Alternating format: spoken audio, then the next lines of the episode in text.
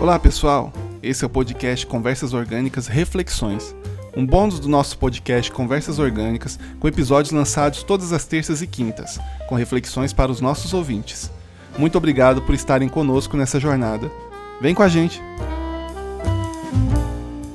Olá pessoal, como introdução do podcast dessa terça-feira, eu vou lembrar de dois conceitos financeiros dos quais muitos de vocês já estão familiarizados e que são o conceito de ativo e de passivo.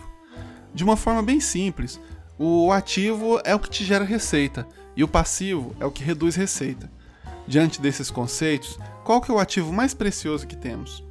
Alguns pensarão em propriedades que geram renda, ou outros dirão que é a empresa no qual é dono ou um carro que faz Uber, não importa. O problema é que muitos de nós esquecemos do ativo mais precioso que nós temos, que é o tempo. Sim, o tempo. O ativo que todo mundo recebe de igual quantidade todos os dias e que muitos fazem verdadeiros milagres, construindo impérios e que outros tratam com desdém e vivem a vida em piloto automático. No âmbito familiar, quantas vezes saímos de casa sem abraçar da nossa família e da gente dizer um pouquinho para eles quanto eles são importantes para nós? No âmbito do trabalho, é, quantos saíram de casa hoje para trabalhar sem saber que aquele pode ser o seu último dia de vida? Quantos de nós desconsideramos o presente e ficamos ansiosos com o futuro ou ressentidos com o passado? E nos esquecemos de estar realmente presentes naquele instante que a vida está acontecendo. No âmbito familiar e de amizades, estamos valorizando o tempo que temos com as pessoas que nos são queridas. No âmbito do trabalho, estamos realmente fazendo o trabalho que vai de encontro ao propósito da nossa vida. Estamos criando valor com o uso do nosso tempo e recebendo um valor justo pelo tempo que nós damos?